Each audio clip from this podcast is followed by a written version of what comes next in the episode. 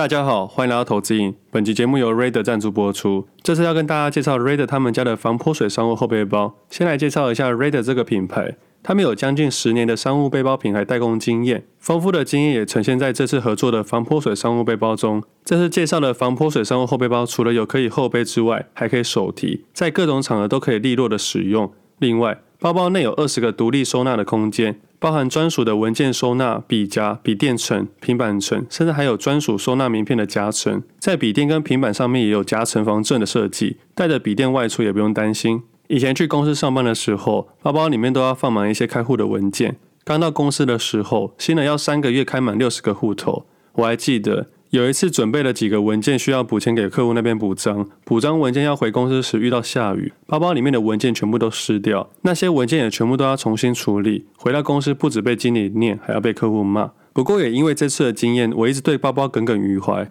那这次 Raider 的防泼水商务后背包，除了空间大、隔层多，还有防水功能，在外观上还有市面上少见的头层牛皮背带，搭配减压组，背起来舒适，也不会破坏西装的质感，根本是在外奋斗的必备良包。我自己在使用过后，觉得有几个点特别值得购买。第一个点是，这么多的隔层，真的会让放东西跟找东西的速度快蛮多的，东西再也不会散落在大包包里面。像我以前都是乱塞，所以在关键的时刻总是手忙脚乱。那第二点是，我原本以为背这么多东西会让肩膀很酸痛，但后来发现包包的背后有做减压垫，减轻背后的压力之外，也有通风的效果。对于我这种很会流汗的人，真的差蛮多的。那最后一个点也是很重要的一点，即使包包有这么多的功能，如果外观不好看，我也不会选择它。而 Raider 的防泼水商务后背包外形很简约，而材质硬挺，也不容易有皱褶，也很耐磨。黑色的外观跟所有的衣服跟场合都很搭配，出门不用想说要怎么搭配，拿了就走，果断又干脆。那这次的厂商也提供投资瘾听众的专属优惠，只要透过底下链接购买，就可以折价两百元。有兴趣的听众朋友可以到底下的资讯栏链接看看。那上礼拜有个机会去了台北一趟，那我知道自己是一个很容易迷路的人。如果台北有约的话，我通常都会提早两个小时出门。我如果有约的话，通常都会提早半个小时出门，但是如果是台北的话，就会两个小时，其中另外一个半小时就是拿来迷路用的。我每一次去都一定迷路，大大小小的迷路，而且台北是太多单行道了，我只要走错路就要绕一大圈才能回来。那如果绕一圈的时候又发现没有下到那个路口的时候，我可能又要再绕一圈了。但是我换个角度想。如果我常常在台北市迷路，那总有一天我会把台北市的路都记熟了，因为我常常在那边晃来晃去。其实这跟投资很像，当你知道自己的问题点在哪里的时候，你就该预留更大的容错空间去面对，不管是资金上的还是时间上都一样，不管是生活上的还是投资上的也都一样。那近期的市场出了比较大的震荡。我相信有不少的投资人都在想说要如何去面对这个部分，我们下半部再跟大家讨论，顺便会讨论一下选择权的概念。那上半部我想跟各位讨论一下一个观念。前阵子刚好有朋友找我问投资的事情，我记得他是一个非常保守的人，我就问他说，怎么突然间要开始投资了？其实只要有朋友问我，我都会问他，你投资的目的，因为投资的目的会影响你选择的个股以及交易的周期。他跟我说，他说领死薪水，这几年下来都只有存银行的定存，之后可能有买房的规划，所以想要多赚一点钱。我问他说，但是投资这件事有风险，也有可能赔钱哦。他说他知道，他说如果赔钱的话就放着就好。我说这样做其实有点危险，应该要有更周全的计划才行。不过我还是问他说，你心中有没有研究的标的？他跟我说零零五零。我问他说，为什么会选零零五零呢？但其实我问之前已经有答案了，要么是叶佩来了，要么是同事推荐的。因为我知道他是一个比较懒的人，他一定没有做太多的研究。我在这边并不是说零零五零的优劣哦，而是我想知道他对这商品的了解程度。因为一个商品的了解程度，可以知道他对投资这件事的信心程度，而这个信心程度会考量到他未来的坚持程度。后来果不其然，果然是同事推荐的。他说同事最近零零五零都在赚钱，他想要多少赚一些钱。我回答他说：“我们先不判断它的高低点，光是买进的理由就有点问题了。如果你不清楚知道自己在干嘛的时候，我宁愿你什么都不要做。因为身为一个投资人，即使你知道自己在干嘛，也设计好要怎么做的情况下，都不一定会赚钱的。更何况是完全没有计划的人呢？虽然我是不建议他这么做，但是相对于零零五零来说，它是比较偏保守的商品。所以我接下来就问这笔资金多少？他跟我说。”他去年底跟政府借了十万块的贷款金，想要这笔资金来赚一点零用钱。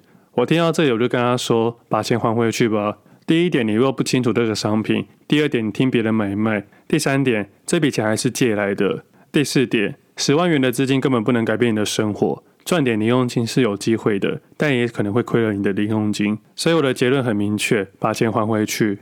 其实一直以来我都在节目上说过，政府这样的做法不太好，这会对某些产业是图利的，但是对于多数的民众是相对危险的。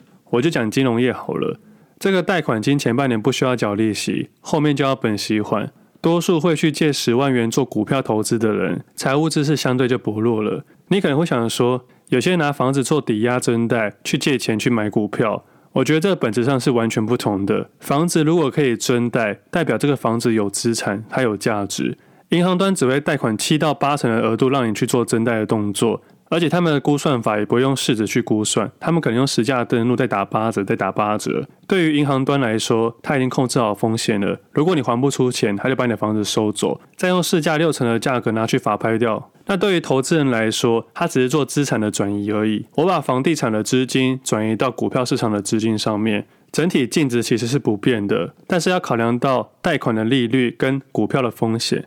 不过股票的风险，房价也会有风险了。那选股能力等等都还是会有影响到所有的差异，所以还是取决于投资人本身。但是你直接去贷款出来去做买卖，就像信贷一样，这其实本质上就是增加你的负债，而不是说资产的转移而已。而这次的疫情关系，借款方放宽了筛选条件。我换个角度去想，为什么很多人去借高利贷？因为高利贷的征信条件比较容易一点点，它不像银行这么严格，但是相较之下，他们利息收入收的比较高，而且如果没有收到款的话，他们有一些比较特别的方式去跟你收款，所以征信条件较容易，但是风险也较大。但是其实啊，某些时候某些银行他们会去评估这笔账可不可能收回来，如果他们认为无法收回来，可能要列呆账的情况下，就会把它卖给资产公司。那所谓的资产公司。其实就是高利贷了，这个后面的方式就是债权的转移，以后有机会再跟大家好好的分享。那我们回到刚刚那十万块，我觉得在疫情之下这么做是没有错的，我个人觉得不妥，但是对于某些人来说可能是需要的，但这是之后的后遗症了。我还记得当时在节目上有分享到，银行业的朋友在当时都跟我说，一堆人来借这个纾困贷款金十万块，都认为不用还，借不到还会发脾气。其实当时很少看到媒体特别去解释这个部分，因为它很容易让人家误以为这十万块的贷款金跟企业的补助纾困金是一样的，其实是非常大的不同。一个是借款，一个是纾困。那得利的企业太多了，就不一一点名。但民众除了那个迟来的消费券以外，多数民众都没有太大的帮助。我自己在传统市场长大的，我很清楚，许多的摊贩都被影响了，但其实多数民众没有太大的补助。反倒是某些企业的补助金都是以亿起跳的，但是换个角度去说，企业要照顾的人比较多，自然拿的金额比较大。但是对于金融业来说呢，他们今年获利表现特别好。其实我在去年就提到了，我们可以去想一下，金融业算是特别的行业，他们的获利模式除了金融商品以外，其中的贷款利差也是非常重要的项目。我记得疫情发生的那一年，巴菲特卖了航空股，但是买了金融股。当时是航空股先大涨，但是金融股先大跌。那个时候大家都笑巴菲特买错股票。但是我记得去年的时候我就有提到，金融股因为这次事件的得利会比航空股当时还要多非常的多。后面的长尾效应是金融股可以拿到的。但是如果以投资人的角度来说，买金融股比买航空股还要更稳健一点点。毕竟过往的几年下来，航空业都在赔钱，但是金融股有成长获利的表现。但在这边不是要推荐任何股票啦，只是说在疫情的当下。金融股的确受惠了，但是当时的恐慌，我相信没有人可以做出这么理性的决定。那我们回到金融股来说好了，每一笔贷款金额的开办都有开办费，这也算是金融业的一些收入。他们可能是照比例，也可能是一定的金额。只要越多人借钱，或者是金额越大，就有利差可以赚。而当时货币政策的关系，金融业则是一个蛮大的得利者。毕竟政府的资金都会透过这些银行的管道去流出去。这十万的贷款金虽然一开始不用利息。但这利息政府也会补助，后面的利息民众要付出。总归一句，对于金融业的角度来说，他们已经完成了这笔生意，也就是说，未来不管怎么样都会有利息可以收入，这对他们来说当然是好事啊。但我这边不是要抨击他们，而是要说，在教育跟宣导上面应该要更完善才行，不然一堆人都以为这十万块不用还，甚至一堆人想要投资股票。去年上半年，一堆人拿钱去买海运股。这次这个朋友拿钱要去买零零五零，我也顺便问他这笔贷款何时借的。他跟我说去年底的时候，我就在想，都已经这个时候了，为什么还有这个贷款金？是为了国民的福利，还是为了银行的业绩？不要让政治的因素凌驾到我们国民的福利，这点真的值得我们去思考一下。但是我们这个节目不是要去抱怨，而是让听众有更不一样的想法。而对于金融股最近的行情来说，短线的部分在上一集节目已经提到了，已经做一个段落了。而长期投资的部分会在接下来两天做出一些解码的动作。我个人的交易行为是这样子的：长期投资会做计划性的停利，而短线交易会做计划性的停损，两个刚好是不同的。那回到刚刚的问题，我们要做一个投资，需要参考几个重要的要件。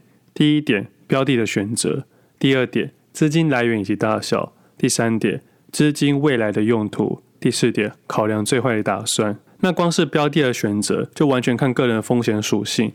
标的的选择不一定是股票，也可能是基金、保险。但是以我的观念来说，保险不算投资，它仅仅只是一个理财配置的一环而已。它不可能带来大笔的收入，甚至到了现在，连物价膨胀都没办法抵过去了。那基金来说，主动型的基金我基本上是不理它的，因为我自己的配股方式可能会比他们更全面。那被动型的方式，像零零五零跟零零六二零八这类型的商品，比较像是被动式的，相较之下比较安全。但是我们要考量的点，相对报酬也比较低一些些。我知道这两年来很多人推崇零零五零或零零六二零八，我觉得没有什么不妥，每个人选择不同。但是千万不要忘记了，零零五零在二零零三年上市。假设刚好持有了五年，到二零零八年的时候，当时的市值比那时候的发行价还要低，你有办法撑得过去吗？你会去思考五年的报酬竟然是负的，你有办法在当时做出加码的动作，而不是减码退场的动作吗？这才是考验长期投资人该要的面对课题。虽然现在回头看看已经翻了七倍，但是光是台积电就占了四十七 percent 左右的比重。那比重里面的前十名至少占了六十五 percent 以上，并不是说这样不好，而是换个角度去想，假设台积电的比例这么大，那如果买台积电会发生什么事呢？一样从二零零三年开始，台积电目前翻的是三十倍。既然比重占了这么多，但是为什么它的倍数差了这么多？那这个话题以后再跟大家好好的分享。我知道标的不同不能比较，选择不同也不能比较，背后的风险也不能这样去比较。我只是想要说。请投资人有意识的去参与一笔投资，不管是零零五零还是台积电或其他个股都一样。投资这件事情没有什么无脑投资，每一件投资都需要用脑。所以说，标的的选择只是第一步而已。那第二点，资金来源以及大小。资金的来源如果是自己赚的，跟爸妈给的，还是借款来的，会完全不同。自己赚的会小心翼翼去面对，毕竟是自己的辛苦钱。如果是爸妈给的话，你可能随意的去买卖。因为这笔钱得来太容易了。那如果这笔钱是贷款来的话呢？你根本没办法承担任何一个亏损，因为每一次的净值下降，亏损的不只是资金，还有你的时间，很有可能被贷款的利息压得喘不过气来。你的时间会像无底深渊的无限循环。这件事情其实是很可怕的。但这边还是要强调，并不是说贷款不好，而是有意识的去做一件事情。第三个，资金的用途，资金的用途会影响到你的交易周期。你结婚用的、买车用的、小孩用的、买房用的，还是退休金使用的？资金的用途会影响到你的交易周期，这部分也要考量进去。那第四个点是最重要的一点，考量最坏的打算。这跟投资交易市场是一模一样的。我去做任何一笔买卖的同时，都会去想最坏的打算是怎么样。如果这个最坏的状况我都承担得起，那我对这笔买卖的交易就特别有信心了。所以分享给投资朋友的想法就是。你去考量最坏的打算，如果把最坏的打算考量进去，还认为这件事情有它的胜率，那你就可以勇敢的去做。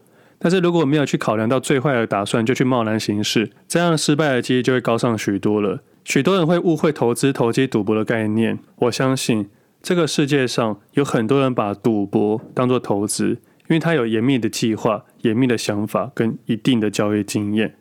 赌博可以成为投资，我相信是可行的。那投资变成赌博呢？我相信是大多数人使用的。所以风险的定义并不是理论或客观可以决定的，取决于投资人本身。你的主观意识、你的周全计划会决定这笔是投资还是赌博。所以大家不要被教科书给骗了。其实本来想要讲一些金融商品的黑暗面，但是我想说时间差不多了，因为金融商品的黑暗面又是一个新的话题，如果再聊下去可能会聊半小时以上。那我利用过年的时候再跟大家好好分享吧，因为金融商品这件事情比较没有时效性的问题，所以可以利用台股没有开盘的日子去跟大家分享。那接下来跟大家分享一下台股近期的看法，以及昨天晚上发了一篇选择权的交易策略。我先说一下，从上礼拜的分享会以及上礼拜的 Podcast 上面就有提到。接下来部位会向下调整，只有减码跟退场的动作。但实际上，在礼拜四的一大早，已经把所有的短线部位给出清了。本来想要利用接下来的日子，好好观察明年的有机会的短线个股跟一些长期投资标的的一些选择。只不过在周四、周五跟美股指数的下跌，让我认为说，此刻是一个还不错的时机点。但对于短线个股来说，因为快要封关过年了，我不想要留太多的部位在市场里面，也认为后面的时间不够让这个跑道跑得更长，所以短线上面的部位我暂时先告一个段落。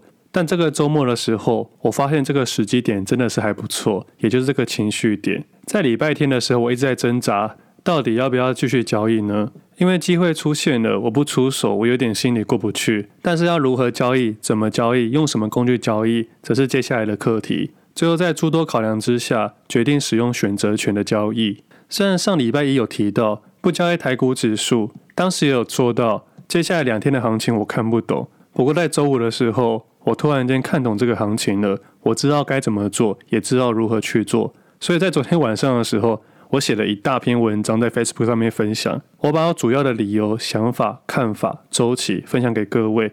我连选择权使用的工具、方向、时机点。甚至连时间轴都跟大家分享了。昨天的文章上面是说十点半以前会布局完所有的部位，所以我的设计条件是这样子：我会上下设计，还有左右设计，我会把它设计在一个框架里面，而不是单纯只有价格跟部位而已。新手投资人在设计一个条件的时候，只会设定为价格，而我自己的设定方式：价格、部位、时间、空间。那除了文章上面提到的加权指数的方向以外，在加权较重的个股上面，除了台积电、金融股、塑化股以外，其他几乎都是向下跌的走势，所以下跌的几率会比较大。而台积电是较容易被人为操控的个股之一，所以我把它当做中性看待。而主流类股上面只有 Mini LED 跟散热族群比较强势一点点，剩下都是一些高值域的个股，像是电信三雄、人保、金元电、伟创、和硕、群光、群电等等。那近期许多的个股都是出现底部带量走高，直接反转的走势，这时候就是考验投资人停损的功力了。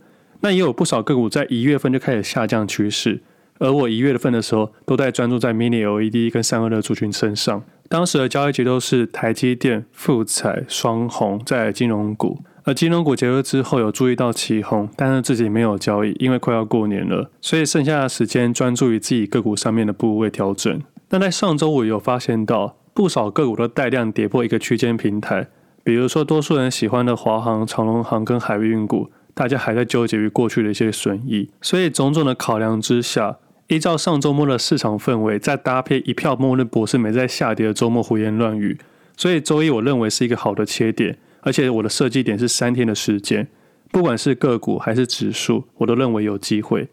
只不过上礼拜观察类股面，只有注意到一只类股，就是三六六五的贸联，它带量上涨，我注意到它了。我认为它可能是短线客或当中客的选择，不过对我来说周期太短了，所以我暂时没有选择交易。而刚刚聊到那些高殖利率类股的走势，也都在上升趋势之中。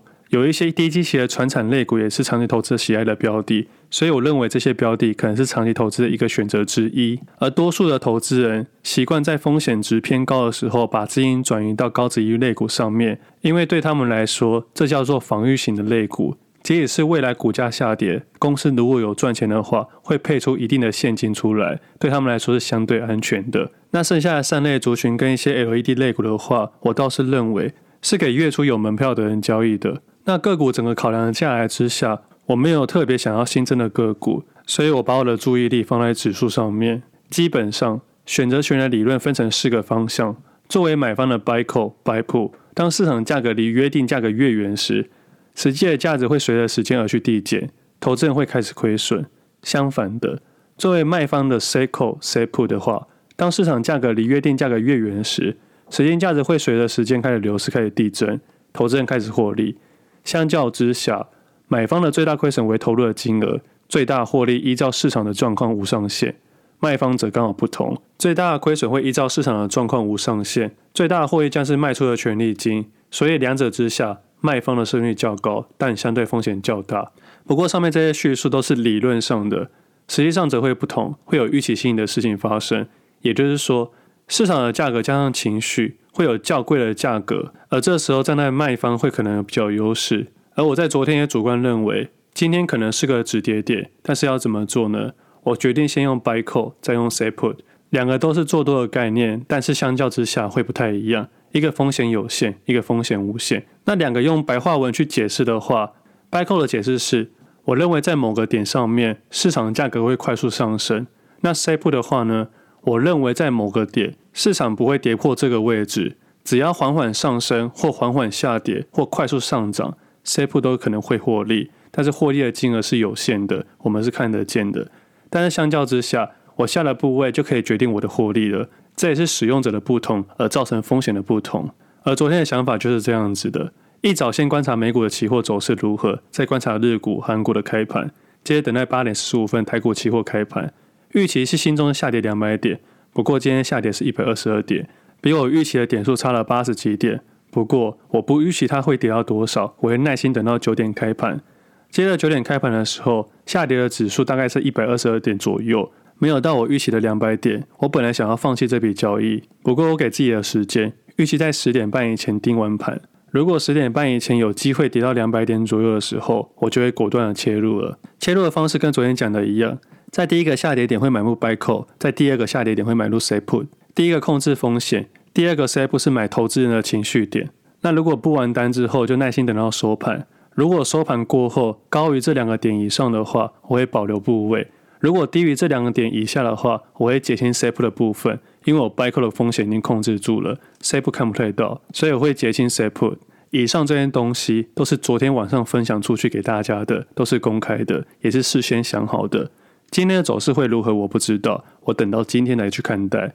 我原本想说没有这个机会，但是在九点十八分左右的时候，我买入了第一个 buy call。接着等待第二个坠点，一直等到九点半左右的时候，才出现我认为的第二个坠点，也就是我刚刚所说的情绪点，所以我丢出了 sell put。接着市场开始缓缓的上涨，直到十点过后，我已经告诉自己这笔的投资算是成功的。那这时候优势拿到了，就可以考量更大的交易了。而选择权的计划也暂时告一段落了，目前账上都是获利的。而这个交易策略是昨天就写好的，也公开了。那对于接下来的做法，我想今天晚上的美股应该表现比较好，这是我的预估。如果没有的话，我可能明天才会想要怎么做。但我以目前现在的规划来说，明天后天会把我选择权的部位给出清，再把一些金融股的长期投资部位给减码。接下来等待封关，好好过年。那明天的走势会不会直接跳水呢？我觉得还是有机会的。我没有去预测接下来的行情，但是我的空间已经被拉出来了。目前 sell call 跟 buy put 都超过两百点以上的粮草可以使用的。